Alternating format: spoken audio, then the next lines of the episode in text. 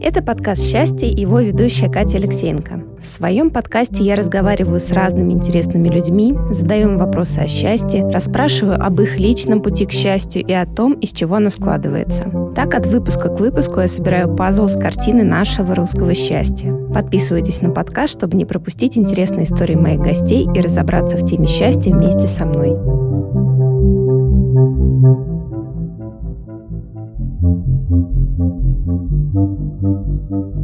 Это подкаст «Счастье» и его ведущая Катя Алексеенко. Сегодня у меня в гостях двое интересных гостей, которые добрались сквозь стужу и горы снега. И сегодня мы будем говорить на тему, которая меня очень давно интересовала, потому что мне кажется, то, что тема хлеба, она очень близка русскому человеку, и не только русскому. И мне кажется, то, что хлеб является символом какого-то такого тепла и в том числе счастья. Вот, поэтому у меня сегодня в гостях пекарь Иван Забавников и Анна Попова. Здравствуйте. Добрейшего. Всем привет. Ну, давайте тогда, наверное, начнем с классики. Расскажите, пожалуйста, о себе. Может быть, есть что-то в вашем детстве, что повлияло да, на выбор вашего пути? Может быть, какие-то воспоминания из детства, которые связаны с хлебом, какие-то знаки, которые указали вам путь в будущее? Да, так и есть. С детства, по хорошему счету, и началась любовь к хлебу, как продукту в первую очередь. И здесь спасибо деду Ивану, Царствие Небесное, за обедом, за завтраком, за ужином. Мы находились за столом друг напротив друга, и я просто видел, как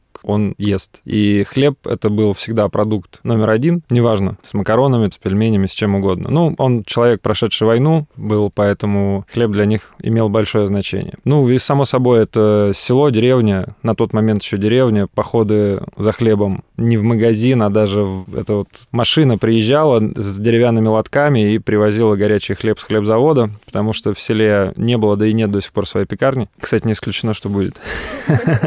И вот оттуда хватаешь буханку и несешь. Я, конечно, никогда не съедал целую эту корку, но пару раз отщепить что-нибудь нужно было.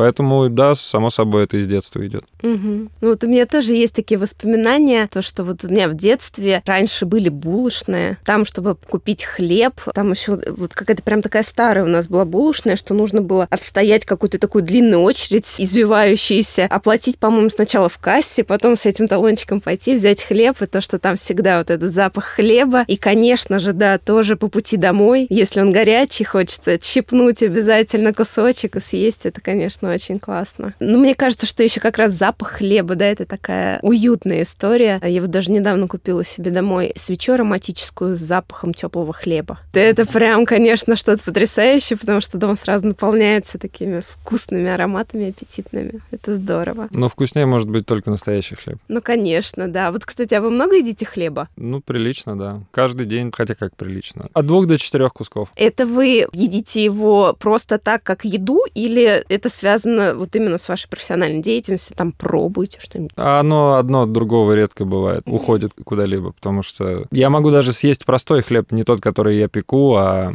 если я понимаю, что я ем столько, сколько нужно организму, вот так проще говоря. И если нет ничего кроме хлеба или э, там супа, то я ем хлеб.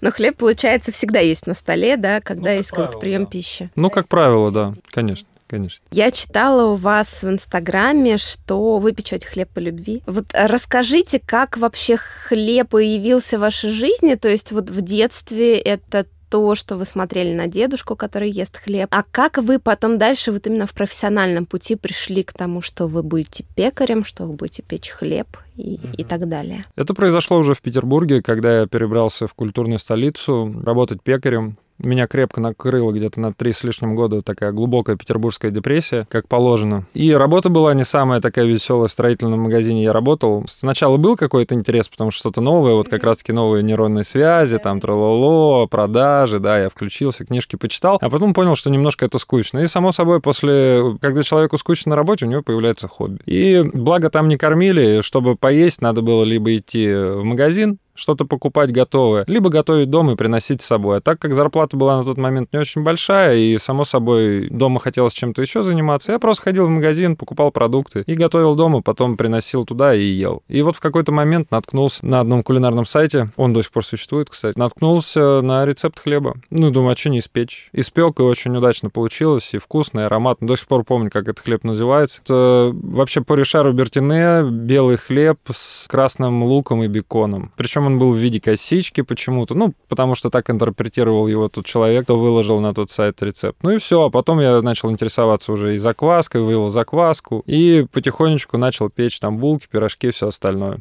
Вот как-то так. А потом просто уволился из строительного магазина через вот эти три с половиной года как раз. И начал думать, чем заниматься. Ну, именно так, чтобы по любви. Потому что найди то дело, которым тебе нравится заниматься, и не будешь работать ни одного дня, да, а будешь там трудиться, заниматься трудовой деятельностью там, и так далее и тому подобное. Ну, я выбирал, выбирал, и логично выбрал фотографию. И... Действительно. Ну, логично, потому что у меня уже был фотоаппарат, я немного фотографировал, даже чуть-чуть зарабатывал этим, и полтора года я где-то снимал.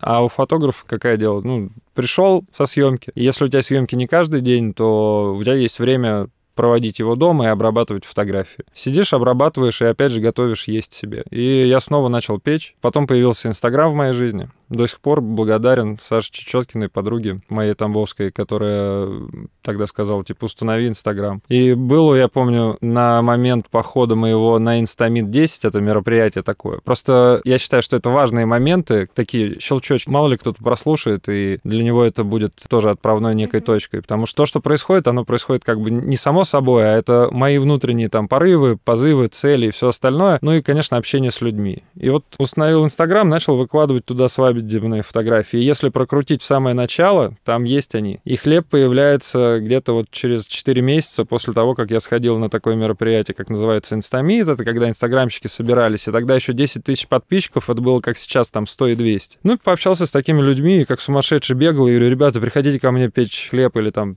приходите просто в гости что ты гонишь, блин? Выкладывай в Инстаграм, посмотрим, если будет что интересное, придем. Ну и я и просто начал выкладывать. Начал делиться рецептами не своими, а просто вот где-то находил, выкладывал и все. И потом тысячи подписчиков, две, три, и так где-то два с лишним года или полтора я вот инстаграмил активно. А потом понял, что идти нужно дальше, и как это, посыл во вселенную, двигание руками-ногами, пришел на, не на стажировку, а просто пообщаться по поводу трудоустройства. Туда-сюда. И все никак не идет. А потом уехал на Шри-Ланку отдохнуть на месяц. И там познакомился с шеф-поваром, с которым до сих пор дружу, и просто по возвращению в Петербург ему потребовался пекарь через какое-то время. Да, и до сих пор помню, 1 июня 2015 год в трудовой книжке у меня появилась запись пекарь. И вот с того момента не отпускает больше. И навряд ли отпустит. А вот мне очень интересно, а насколько тяжело или уже на тот момент было просто увидеть себя именно профессиональным пекарем, да? То есть был очень большой период, связанный с домашней выпечкой, то есть вы сами пекли дома, и потом вот сделать вот этот серьезный шаг, то, что теперь я буду официально пекарем, и остальное переходит в разряд хобби, а это становится профессией. Я считаю так, что все, что у меня связано с хлебом, оно неотделимо, оно и профессия, и хобби, и, по жизни. Главное, чтобы было по кайфу, неважно, чем ты занимаешься. И, в принципе, нормально так перешел.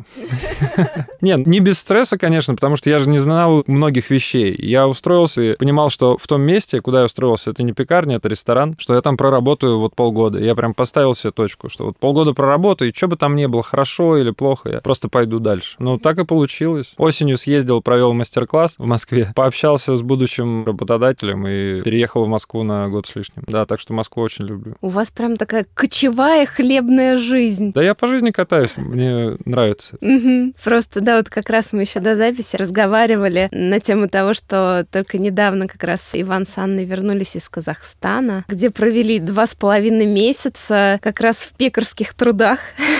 Вот, конечно, очень интересно то, что такое действительно хлебные кочевники. Можно и так сказать. Да, вот хотел как раз спросить, такая кочевая жизнь, она связана с тем, что вы люди мира или просто пока не нашли какое-то место, за которое зацепиться прям вот? Не, просто мы любим кататься, да. Мы когда в одном месте находимся долго, мы начинаем друг друга это драться, в общем. Поэтому нам нужно передвигаться. Ну, на самом деле, если серьезно сказать, что просто нравится смотреть мир, страну. И если пересчитать, вот мы говорим там про хлеб, да, и я упускаю одну важную деталь, и это будет началом ответа на ваш вопрос. То, что я параллельно, получается, начал вести Инстаграм и начал вести мастер-классы. Начал просто с домашних, вот прям на своей домашней кухне. Два раза даже, по-моему, или три раза провел мастер-класс, потом начал снимать студии какие-то малюсенькие, там, за пару тысяч рублей, которые для этого условно там подходили, не подходили. Проводил мастер-классы в хлебе насущном, вот как раз-таки на белорусской сегодня там были, я даже сторис заснял, думаю, вот там прошел мой первый московский мастер-класс. И то, что мы ездим туда-сюда обратно, это опять же изучение, наполнение, и вот в этом году, я думаю, мы реализуем неизбежно уже, даже не думаю, а неизбежно реализуем свой проект, который будет в Петербурге, и мы будем чуть меньше разъезжать теперь. И он будет связан с обучением. Больше подробностей не расскажу, вот когда он будет, тогда он будет. Но точно будет очень много знаний по хлебу, и он будет не только со мной и Анной, а будет много хороших специалистов, которых мы уже привозили, и с кем просто есть договоренность. Ну и плюс я немножко добавлю, что это все-таки путешествие, каждый человек развивается. Он все равно узнает что-то новое, он знакомится с новыми людьми, и потом, если так посмотреть, в большинстве городов России знает Ивана и для них радость, когда они видят его вживую. Мы как привыкли, мы покупаем книгу, и человек нам всегда кажется очень таким далеким. А когда ты встречаешь автора книги, кажется, вот я до него дотронулся, он реально, он существует. И очень много эмоций, и это подпитывает к тому, чтобы продолжать приезжать в разные города с мастер-классами, какими-то встречами пекарей, потому что это все объединяет нас, это любовь к хлебу. Конечно. Ну и плюс в новом месте обязательно мы в целом очень много едим и пробуем разные кухни. Вот в пример привести Казахстан. Мы запустили такой хлеб, он называется тартин стары. Тары — это, по сути дела, специальным образом поджаренное пшено. И вот там именно особенно в Казахстане в целом и особенно в западном Казахстане его достаточно много потребляют, но используют его в первую очередь в чай. В чай с молоком прям кидают этот поджаренное пшено, и ты, когда его пьешь, оно размокает, хрустит, но очень вкусное и ароматное. А мы сделали из него кашу, добавили в хлеб, и вот, ну, просто попробовав, я понял, что это будет интересно применить в хлебе. Поэтому это и с точки зрения творчества тоже какие-то новые горизонты открывает. Ой, это очень здорово, интересно. Вот, кстати, Анна, вы интересный момент обозначили по поводу того, что вот как автор книги, это кто-то такой очень далекий, и ты думаешь, вообще существующий ли это человек, то есть это какой-то образ создается. Так же, как у меня уже долгое время такое ощущение складывается по поводу инстаграмных персонажей, скажем так, лидеров мнений, блогеров, вообще людей, которые представлены в Инстаграме, потому что у меня такое бывает часто, то, что я, например, с какими-то героями долго слежу, и вот потом сейчас с помощью подкаста как раз начинаю с ним встречаться и общаться. И у меня тоже возникает такое ощущение, то, что я как будто со звездой общаюсь. То есть это какой-то человек далекий от реальности, и тут он вдруг перед тобой сидит, и это прям, да, действительно очень интересная история. Вот, кстати, мы заговорили про книгу. Расскажите, как появилась книга, и было ли в этом какое-то желание поделиться опытом, либо, может быть, вот желание оставить какой-то свой след более такой глобальный и материальный? Ну, здесь скорее третье. Ну, хотя части первого и второго, безусловно, присутствуют. На появление книги сильно повлияли две женщины. Одна сидит вот здесь, а вторая, скорее всего, нас будет слушать. Это наш хороший знакомый или, скажем так, подруга Алина Комская. Она пришла ко мне на мастер-класс еще два года назад и просто начала уговаривать. Полгода она говорила, Иван, напиши книгу, Иван, напиши книгу. Я просто лентяй по натуре. И она не первая, кто предлагала написать книгу, но просто те люди были менее настойчивы. Когда я договор подписал, тогда уже обратного пути назад просто не было. А так, конечно, поделиться информацией, потому что на русском языке у нас есть книги, но их не так много, и хотелось дать более простую. Я считаю, что многое удалось, есть то, над чем определенно стоит работать. Книга не идеальная, но вполне себе достойная. То есть процентов на на 80, по классике Паретта я доволен. И люди очень приятные отзывы, как правило, пишут, и пекут, и выкладывают результаты, и это самое главное. Можно сделать классную книгу, супер фотографии, но если люди ее не покупают, и если они не присылают свой результат, а благодаря Инстаграму сейчас есть такая возможность, я прям в книге пишу, что выкладываете ваши результаты, если вам что-то непонятно, вы можете мне написать, то есть получается такой живой интерактив. Я, наверное, один из немногих, кто лично отвечаю на сообщения, благо есть такая функция, как наговаривать, потому что для меня писать это очень долго, а наговорить мне несложно, и мне приятно с людьми общаться, поэтому я так на их вопросы отвечаю. Вот, собственно, такая история. И, насколько я понимаю, вот ваша книга, в зависимости от каждой новой редакции, она чем-то дополняется. Я видела, что вы прям в Инстаграме просите, там, может быть, вы хотите что-то поправить, да? Если есть ошибки, они были в первом тираже. Сейчас, в конце января, в начале февраля, будет уже третья допечатка книги. И это, как говорят, хороший результат. То есть сначала было 3000, потом летом еще 3000 напечатали, и вот сейчас будет еще 3000. В принципе, неплохо. Это уже 6000 книг, и еще 3000 книг. Это такая существенная цифра. Можно гордиться таким результатом. А вот, кстати, еще очень интересный вопрос по поводу именно обучения. Есть же два пути, они, конечно, могут пересекаться. Это первый – печь хлеб, то есть быть пекарем. И второй путь – это как раз обучать тому, как печь хлеб. Вот, как я понимаю, сейчас у вас очень большой идет акцент как раз в сторону обучения. То есть это да. вот и книга, и Инстаграм. С чем связано вот это большое желание делиться опытом? И это желание сделать хлеб еще более популярным продуктом, либо научить людей печь хлеб правильно и вкусно и полезно. Вот что у вас подогревает этот интерес все больше и больше рассказывать о хлебе? Ну, учитывая, что я, в принципе, такой достаточно глубокий эгоист, я просто люблю вкусный хлеб и хочется, чтобы другим людям тоже было вкусно. И моя миссия в целом, да, то есть есть цели, там, есть идеи, у меня крайне мало мечт, потому что я их сразу в цели перевожу, так быстрее происходит. И есть еще миссия, это что-то такое сверх, что глобальное, и то, что, в принципе, не меняется, а только может добавляться, да, там, или корректироваться чуть-чуть. И она достаточно просто звучит, я неоднократно об этом говорил, говорю и буду продолжать говорить, это чтобы в стране и мире в целом хорошего хлеба, вкусного, ароматного становилось больше с каждым днем. И от этого как раз-таки здесь уже будет такая некая привязочка к нашей с вами передаче, да, чтобы люди были более счастливы, потому что как бы мне нравится то, что я делаю, и от этого тоже получаю определенное счастье, там, радость и все остальное, и от еды тоже. Это же не только мысли, да, то есть чувство что-то такое неосязаемое, но в то же время химия в прямом смысле слова, потому что от аромата хлеба это в определенной степени химические связи, которые влияют, опять же, на наш мозг, там и все, приятные гормоны начинают там прыгать. Хлеб растекается по крови. Пошел по венам. Да, так, так оно и есть, поэтому именно вот так. А расскажите, а какие эмоции вам дарит именно процесс обучения? То есть это вот как раз, как сказать, листит вашему самолюбию?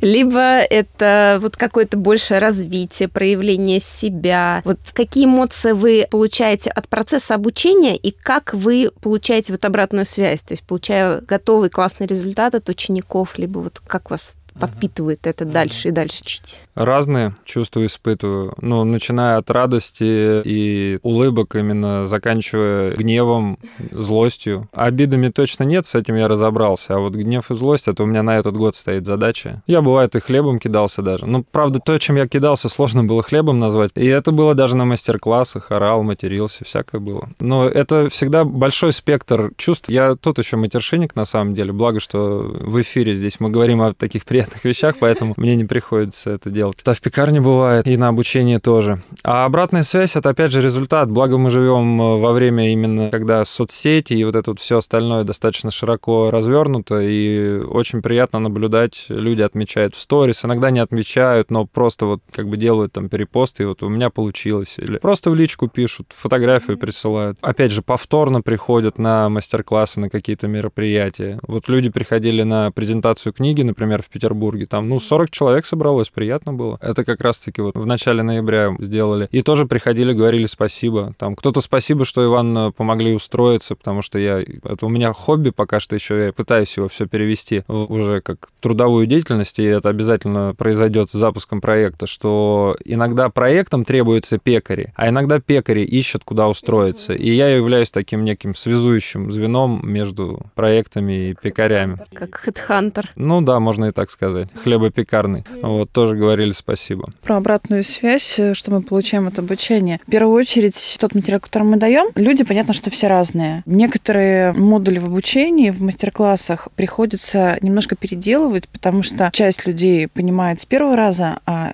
часть. Они вживую посмотрели, да, ок, потом они уезжают к себе, проходит некоторое время, они смотрят в техкарту и понимают, что ничего не понятно. И у нас всегда есть в любом случае поддержка, да, то есть в чате и прочее, прочее, но бывает, что люди не обращают на маленькие такие технические моменты, какие-то детали, и у них не получается. Они пекут, и все равно не получается, не получается. Не... И уже больно нам, потому что ну, вроде бы все учли, да, а человек кипяченую воду использует, потому что у него в голове есть установка установка, что некипяченая вода, она вредна, да, и казалось бы, да, все просто, а проблема оказывается в воде. И вот эта вот обратная связь, она нам еще дает знание и понимание о том, насколько разные бывают люди и что необходимо учитывать в обучении, какой подход использовать. То есть это такая хорошая, ценная информация для дальнейшего развития, да. Да, к тому же я считаю, что вообще критики нет и похвалы нет, есть обратная связь. Это более безоценочная. Я вообще такой товарищ, который когда-то очень глубоко закопался в истории оценочной рыночной зависимости, подпрокачал, потом подзабыл, потом снова подпрокачал. Поэтому, чтобы люди не говорили, мы все равно будем делать свое дело. Чаще говорят приятно, иногда бывают, конечно, комментарии такие деструктивные, но это крайне редко.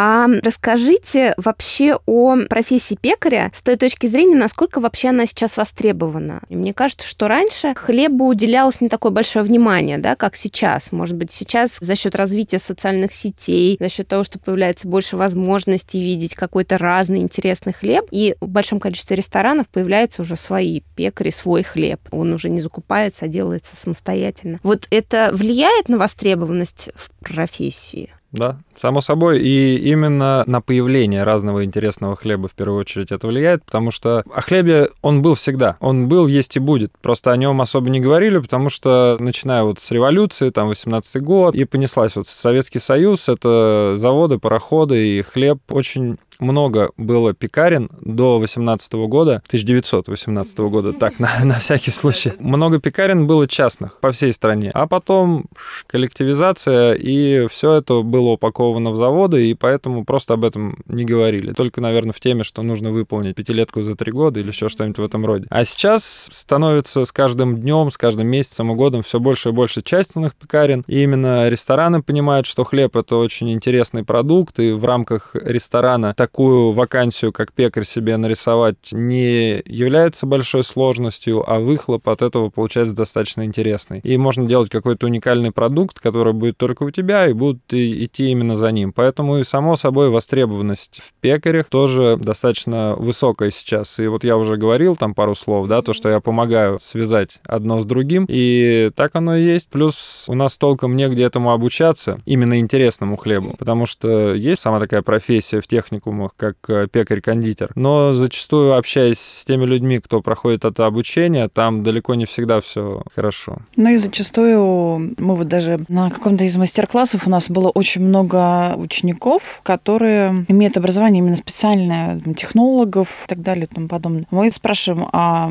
вот что вы делали после обучения, что дает это обучение? И большинство из них говорили о том, что им было неинтересно, и они шли просто на заводы работать работать. А когда сейчас стало развиваться вот это вот хлеб как ремесло, для них это возможность, то есть они вспоминают то, чему их обучали с точки зрения выстраивания тех процессов, и у них уже больше желания и возможности самим дальше развиваться и развивать именно свое индивидуальное направление и быть ремесленниками. То есть у них немножко другие знания. И очень жаль, что сейчас нет образовательной базы, пока нет, которая бы давала интерес к этой профессии. Я бы сказал, не жаль, а наоборот очень хорошо хорошо, потому что, значит, мы идем в правильном направлении. Да, свободная ниша, но именно все спрашивают, а как обучиться? Вот на данный момент, да, вот только самостоятельная работа, это мастер-классы, это учебники. То есть все это ты делаешь сам. Дальше будет уже возможность, конечно, получать эту профессию в определенном месте. Мне кажется, что это еще очень тесно связано как раз с возможностью получения удовольствия от процесса, да, потому что, мне кажется, в таких вот техникумах и вот в таких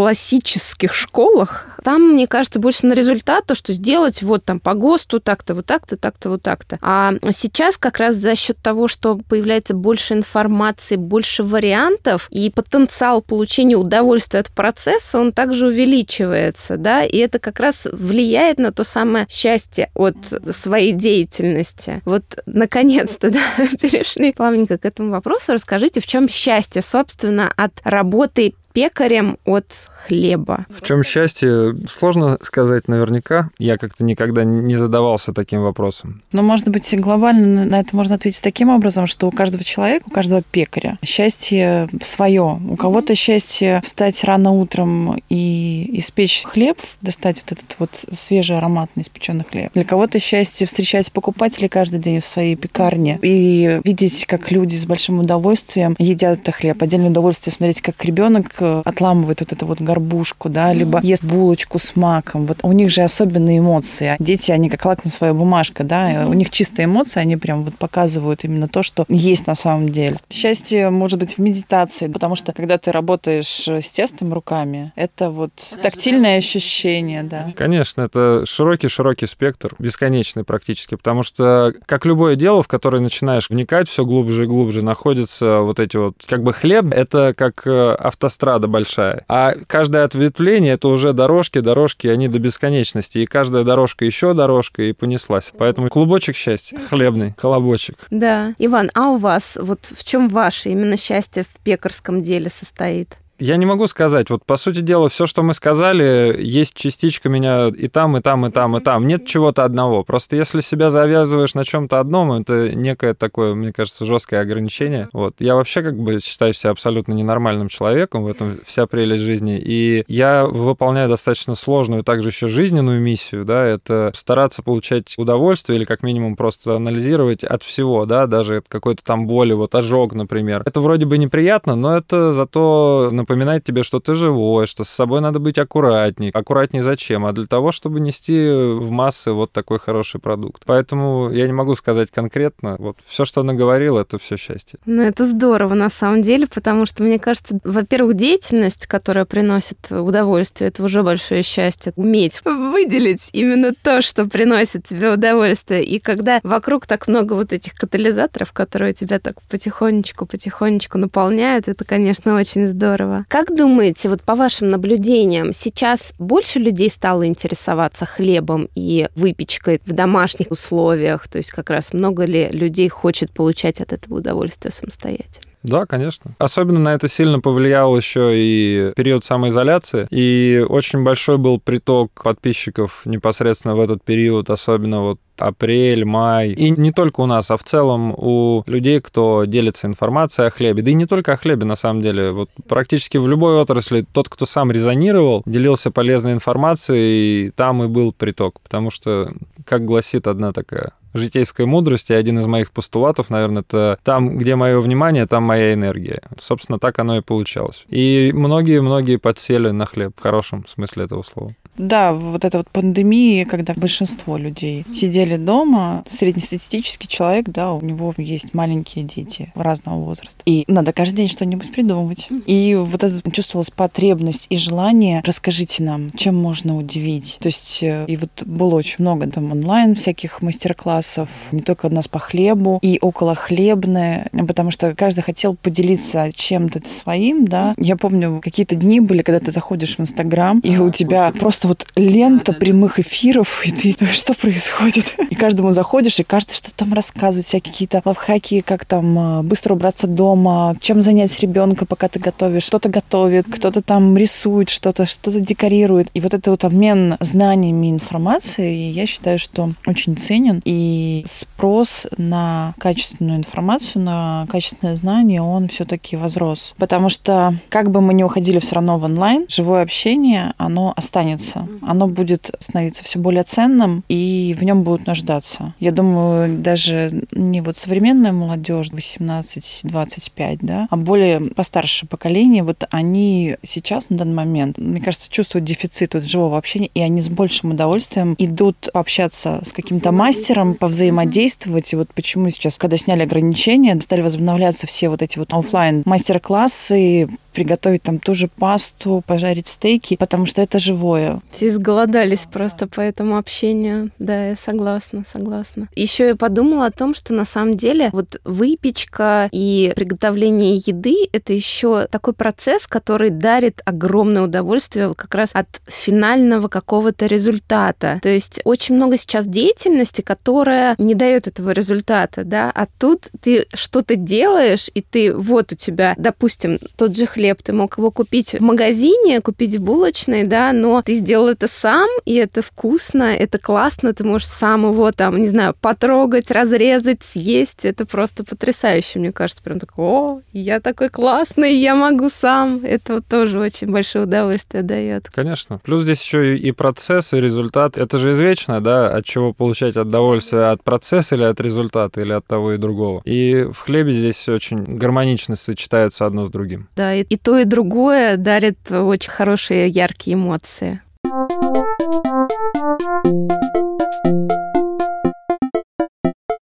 Я сейчас перейду на другую тему. Расскажите, как вы познакомились? Вы познакомились на фоне хлеба? Что было первое, хлеб или отношения? Хлеб, да, и пусть Анна расскажет, потому что, как бы, по хорошему счету, первый шаг сделала она, что мы увиделись. Да, я приехала к Ивану на мастер-класс. Это было мое личное решение погрузиться в изучение хлебопечения. Вот было желание. Я сначала, естественно, все это изучала самостоятельно. Потом просто рекомендации были от разных людей. Вот подпишись на Ивана, изучи, посмотри. То есть он считается таким преподавателем, который доносит очень легко информацию и понятно. Моя была первоначальная задача понять вообще, мое это или не мое. И вот я приехала на мастер-класс к нему, познакомились, ну вот так вот. И, кстати, первая встреча это была в Москве. Мы лично не общались. Я тебя увидела, да, но фактически не были знакомы. Ну и потом так получилось то, что вы вместе еще в профессиональной деятельности, вы вместе работаете, да. получается, да? Анна у нас королева печенек. Как здорово. Это в Казахстане так получилось. Да, ну и плюс она с хлебом тоже работает, просто она, скажем так, в целом, ну если вопрос зададите, я расскажу, чем она занимается. Ну давайте уже, раз вопрос зашел, давайте поговорим ну, об этом. Как вот есть раздельное питание, у нас также раздельная деятельность, мы сразу вначале об этом договорились, что каждый занимается как бы своим делом. Я стараюсь не трогать вопросы бюрократические в плане там бухгалтерия, прием денег, оплата, договор, договоры. Билеты, брони, все-все-все, договоренности, расписание. А я в основном занимаюсь именно обучением, хлебопечением, по оборудованию подсказываю и всем остальным. То есть на неорганизационные вопросы, на мне выполнение задач. Вот так. Ну и в то же время я изредка включаюсь в ее задачи, а она периодически подходит к столу и тоже что-то делает с хлебом. Но вот в Казахстане она раскрылась как мастер по печенью. Я хотела хлебом заниматься. На самом деле там просто была история о том, что ты, когда открываешь пекарню, у тебя есть определенный ассортимент, и хотелось еще чем-то дополнить, и если вопросом хлебопечения там был уже персонал, и Иван занимался этим обучением, и моя там помощь не требовалась, то оставался вопрос именно, вот захотелись печеньки, но некому делать. Ну, думаю, ну ладно, я сделала. Разделала раз, два, три, и так понеслось, что прозвал меня королевой печенек. Это очень приятная должность. Шеф поставил задачу, я исполнила. А скажите, а насколько те тесно у вас переплетается личное с рабочим. То есть э, у вас это такая глобальная история, то есть вы как бы и дома продолжаете на какие-то рабочие моменты разговаривать, или у вас есть строгое деление, там, например, закончился рабочий день, связанный с хлебопечением, дома мы об этом не говорим. Ну, условное есть. Условное есть, но зачастую нет, потому что у нас нет регламента рабочего времени, то есть у меня есть регламент рабочего времени, если там есть какие-то поставщики, да, то есть я с ним завязана, они стандартно от 9 до 18, условно говоря. А так у нас нет понятия работы, то есть мы этим живем. Да, иногда мы устаем, конечно, мы выключаемся, и все, не разговариваем там. Если так говорить, то супер рано утром мы об этом обычно не говорим. И где-нибудь после 7-8 вечера, да, при условии, что мы целый день, в принципе, и так занимались рабочей деятельностью. То есть мы все-таки отключаемся, нет такого, что только об этом говорим. Мы смотрим фильмы, там гуляем. Гуляем, там встречаемся с друзьями. Говорим про хлеб. Да, тоже как раз хотела сказать то, что вот интересно, насколько часто, да, вы обращаете внимание на хлеб в окружающей жизни, да, то есть, например, куда-то приходите, тут, ага, хлеб-то не очень. Ну, также, насколько хороший исследователь обращает внимание на каких-то подозрительных личностей просто вне работы. Профессиональная деформация же, да? Да, конечно. Но я обычно очень лояльно ко всему отношусь. Я вижу, что хлеб максимально простой, но я могу его, например, съесть, если я голоден, а других вариантов нет. Или я могу не попробовать явно хороший хлеб внешне, потому что, ну, если я там сыт или просто... А так, само собой, все завязано. То есть едем в какую-то страну или в город, где не были. Опять же, вот, жили в Казахстане, да, на одну ночь остановились в столице, да, в Нур-Султане. И просто проходя мимо, смотрю, о, буланжерия, надо зайти. Просто зашел быстренько, купил там круассанчик, тот, то, третье, пятое, десятое, банс, на общий стол положил, попробовали, оценили, пошли дальше, сравнили цены. Это образ жизни, да. Бывают такие истории, когда там открывается какое-то новое заведение, мы туда приходим, и нам, а попробуйте нашу хлебную корзину. Мы сидим, улыбаемся, ну, конечно же, несите. Да, вот сегодня, кстати, с Оксаной Кузнецовой, нашей нашей тоже хорошей э, пекариней, можно так назвать, да, и подругой нашей встречались, и там, а закажите нашу лепешку. Будете нашу лепешку? Ну, давайте. А она говорит, заказывайте, вкусное, попробуем. Действительно было вкусно, интересно. То есть хлеб прям в вашей жизни очень-очень большое место занимает. Да, иногда мне кажется, что мы просто общаемся, не какие-то слова говорим, а вот так вот хлеб, хлеб, хлеб, хлеб, хлеб, хлеб, хлеб. Да, и даже как-то, помнишь, я попыталась поставить эксперимент, не есть хлеб вообще сколько я там, два дня продержалась или три. И вот есть история, да, глютенозависимые люди. Вот, наверное, это про меня, потому что я стала нервной, я дерганой. Ну, дайте хлеба поесть, пожалуйста, все, я больше не могу, да. Да, есть такое. Интересно просто, да, в вашей деятельности поставить себе такую задачу не просто, мне кажется. Я до сих пор думаю об этом, может быть, в этом году, хотя не уверен. Марафон без хлеба, да? Да, да я думаю, что в 2022 сейчас наоборот надо есть, надо. И хочется. И хочется, да, в том-то и дело. Хлебный год. Так, а расскажите мне, пожалуйста, еще о таком моменте. Я читала у вас в Инстаграме, что где-то вот перед Новым годом у вас вот был такой, наверное, процесс, можно сказать, момент выгорания, потому что особо не хотелось делиться ничем, кроме рецептов, да, которые у вас идут, как рубрика, а, и анонсов. Вот скажите, как вы боретесь с элементом выгорания? Часто ли у вас есть вот это ощущение, что я уже устал, мне нужно отдохнуть, и вот когда это происходит, как вы собственно, отдыхаете, восполняете вот этот ресурс? Ну, происходит это не часто, происходит в периоды длительного трудового периода, когда часто находишься там в пекарне, и когда разнообразные процессы, да, то это еще вполне себе допустимо. А когда вот там месяц, уже второй пошел, и ты делаешь плюс-минус одно и то же, или делаешь то, что не запланировано. Например, ремонт затягивается, не успевают сдать помещение, и приходится в других местах заниматься полудругим делом, делом, а ты понимаешь, что время-то бежит, и оно ограничено. Вот здесь начинает немножечко ну, я, правда, называю это не выгорать, а бомбить. Суть от этого не меняется. И в этом году этого было мало. Вот под конец накрыло, потому что и город такой был своеобразный, там особо никуда не выйти, не выехать. А обычно, если что-то такое начинается, мы выезжаем на природу. Я сам как бы человек леса, я, можно сказать, в лесу родился и прожил там 20 лет на Тамбовщине. И выезжаем. Если есть возможность, на подольше, то есть куда-нибудь за границу. Вот год назад мы в Индию, например, ездили. Это и была и трудовая деятельность, провели там два мастер-класса и одновременно отдохнули. Как сказал один э, мой хороший друг и наставник, то, что отдыхать нужно столько же, сколько работать, но для этого нужно очень сильно работать.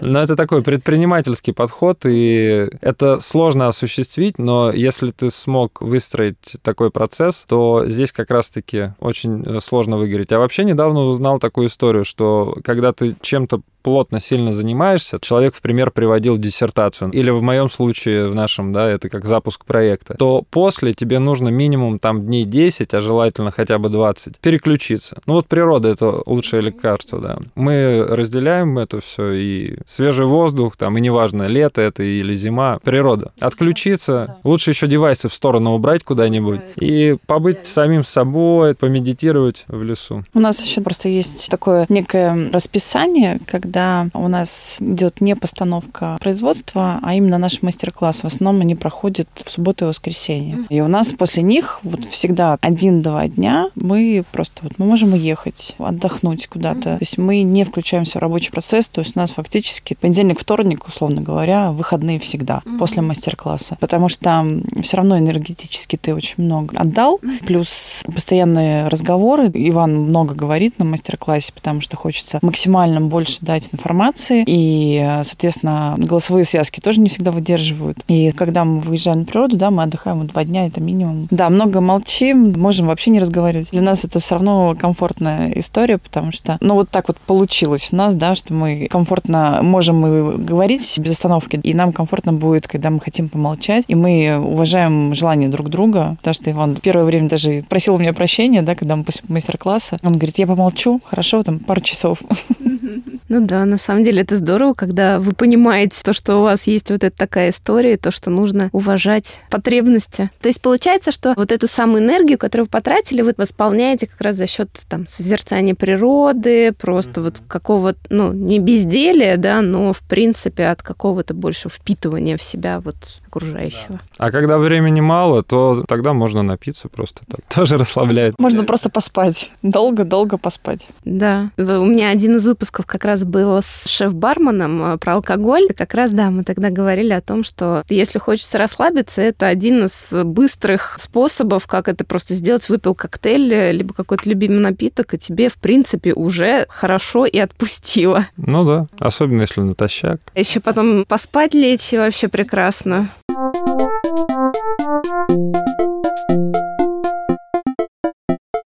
А теперь мне хочется перейти к таким вопросам уже непосредственно про счастье. Вот расскажите, в чем для вас состоит счастье? Мы поговорили именно про счастье от профессии, а вот именно для вас лично, да, что является счастьем? Ну, я считаю, это такой философский вопрос. Я его себе особо не задавал, но если коротко, то я, опять же, не сильно разделяю вот эту историю как бы со своей деятельностью и жизнью в целом, потому что много ей занимаюсь в течение дня и месяца и года. Счастье — это дарить, ну, нести пользу в массы. И от этого получать вот как раз-таки уже и эндорфины, и серотонины, и все остальное. Но, само собой, чтобы, можно сказать про семью, но я считаю, что в каждой бочке свои заморочки, и не всегда все бывает гладко. Поэтому к этому счастье не привязываю. Вот. Просто хочется, чтобы у всех все было хорошо. Для меня счастье это когда радуются люди, кто общается со мной, кто рядом со мной. Потому что очень важно это круг общения. Когда ты находишься в круге общения, где много людей на позитиве или на том же счастье, ты сам собой этим заряжаешься. А я как реальный оптимист или оптимистичный реалист называю называйте как хотите. Я очень реагирую на внешние факторы, как и все мы. То есть я зрячий, я слышу, и, само собой, вот как бы стараюсь находиться в тех местах, где больше таких позитивных разговоров, но не без элементов суровости там и грусти, всего остального. В этом вся прелесть жизни. И для меня в целом, наверное, счастье то, что я обладаю разными чувствами и могу чувствовать и грусть, и радость, и улыбки, и третье, пятое, десятое, какое-то сочувствие. И могу, например, отказаться отказаться от деструктивных таких, как жалость, обиды, злость и гнев. Вот так вот. Счастье и радость — это в возможностях. Как я говорю, мы живем на пике развития. То есть мы создаем то, чего нет. Впереди еще не было. Прошлое прошло, настоящее сейчас. Счастье — это созидать каждый день что-то новое. Созидать, создавать. Кстати, созидать слово два года назад узнал, что это синоним создавать. Вот так. Это тоже счастье. Счастье узнавать что-то новое. Постоянно. И благо сейчас уже бесконечное пространство вариантов вот так вот перед каждым из нас. В в этом счастье. Мне просто как-то задали вопрос, ты вообще счастлива? Ну, то есть, да, я каждый день э, испытываю счастье, там, не на протяжении всего дня, да, но какими-то отдельными моментами. Мне комфортно, мне хорошо, и я даже не знаю, вот как определить слово счастье. Скажем так, я, наверное, больше это могу связать с моим любимым словом гедонизм. Иван говорит, ну как можно вот постоянно вот жить вот по принципу гедонизма? Но в моем ощущении либо так, либо вообще никак, да, это вот когда тебе комфортно, когда ты находишься в комфортных для тебя условиях, когда ты получаешь удовольствие от того, что ты делаешь, от тех людей, с которыми ты общаешься, от именно того количества друзей, которые у тебя сейчас есть. Когда меня спрашивают, есть ли у вас подруги? Я говорю, ну, как бы да и как бы нет. То есть у меня нет такого четкого разделения, потому что если мне с человеком комфортно, да, то он априори мой друг. И неважно, какого он пола, расы, вероисповедания, абсолютно. Видимо, вот в мое счастье именно в гедонизме по жизни. Я считаю, что это действительно классно. То есть вы можете назвать себя счастливыми людьми. Да. Вполне, да. Это прекрасно. Давайте вот как последний такой вопрос. Поделитесь какими-нибудь самыми яркими, счастливыми воспоминаниями, которые приходят вам в голову прямо сейчас. Ну, вот так вот легко, чик, так и не скажешь, да. Их много, опять же, момент. Просто, да, их много, и как-то вот самое яркое. Просто... Это же вопросы все такие философско-психологические. Я как человек, интересующийся этим, и Анна тоже, она даже училась какое-то время на психолога. Неизбежно такие вопросы, они разбираются, и я считаю, что не может быть какого-то конкретного ответа на этот вопрос. Но, как говорится, если уж вы просите. Но у меня, опять же, это связано все. У нас пока, и у меня в частности, да, Иваны, нет детей, потому что многие связывают это именно счастье с детьми, потому что появилось что-то на свет такое удивительное. У меня, опять же, это связано с природой, это океан, это Шри-Ланка, путешествие. Из последнего, то это водопад в Индии на границе штата Гоа и Махараштра, по-моему, или я не помню какого. Высоченный, там высота метров 200, наверное. Я вот стою буквально на краю. Я считаю так, вот еще добавлю счастье для меня. Счастье — это возможность испытывать и не испытывать страх. Или принимать его таким, как есть. Потому что мы все чего-то боимся неизбежно, да. Это как то, что родившись, мы начинаем неизбежно идти к смерти. Это единственное, что мы знаем наверняка. Единственное. Остальное все может измениться 150 раз, как угодно. Счастье принять это, что это неизбежно, и заниматься просто своим делом, и поменьше расстраиваться на этот счет. Кстати, да, вот Иван вспомнил про океан. И для меня, наверное, был таким э, самоопределяющим, самоидентифицирующий, наверное, момент именно меня как личности, когда я первый раз в жизни поехала в Португалию одна. То есть там была история, что я когда-то встречалась с друзьями где-то там в Португалии, но большую часть времени я провела одна. И это вот самостоятельное путешествие по стране, где ты никогда не был, передвижение внутри страны. И вот эта вот встреча с океаном, это, конечно, вот такое яркое событие. И я достаточно часто Ивану рассказываю про свое это путешествие, потому что для меня это было такое яркое событие именно самостоятельности и возможности это сделать. То есть, да, там были определенные свои сложности, но в общем и страна мне запомнилась и полюбилась, и мне хочется туда вернуться еще раз, потому что были вот эти вот эмоции такие вот яркие достаточно. Я, кстати, понимаю, о чем вы говорите. У меня тоже был период, когда я чаще путешествовала одна, и когда ты сам полностью берешь ответственность за себя еще в каком-то незнакомом месте, это дает вот это вот, ну не то чтобы ощущение какого-то превосходства, да, но как суперсила твоя, то, что ты ни от кого не зависишь, то, что ты можешь делать то, что ты захочешь, идти туда, куда ты захочешь, воспринимать это независимо ни от кого, это, конечно, да, очень такие яркие яркие эмоции. Кстати, вот по поводу детей вы сказали, у меня были интересные случаи тоже как раз с гостями, когда мы обсуждали этот момент, то, что у кого уже есть дети, когда я задавала вопрос, кто-то даже отвечал, ну вы, наверное, думаете, что раз у меня есть дети, это самый счастливый момент, когда они появились. Но нет. На самом деле, самые счастливые моменты были связаны с какими-то как раз достижениями, да, с каким-то успехом, то есть с какими-то такими очень яркими эмоциями. Ну, потому что каждый человек, он по-своему эгоист. Да, возможно. Ну, так и есть, правильно? Да. Ну что ж, давайте тогда на этой оптимистичной ноте, эгоистичной, будем заканчивать наш выпуск. Спасибо вам большое. Было очень приятно и интересно с вами пообщаться в этот снежный день, несмотря на ваш плотный график, в этот насыщенный день. Спасибо вам большое и желаю вам счастья. Вам спасибо. Спасибо за приглашение. Спасибо. Это был выпуск подкаста «Счастье». Подписывайтесь на подкаст, чтобы не пропустить следующую историю про счастье. Оставляйте свои комментарии и отзывы. Мне очень важна ваша обратная связь. Если вам понравился выпуск, делитесь в сторис и отмечайте меня, Катерину Алексеенко. Мой ник Зора Кейт. Я обязательно отправлю вам в ответ лучики добра. Счастья вам и до новых встреч!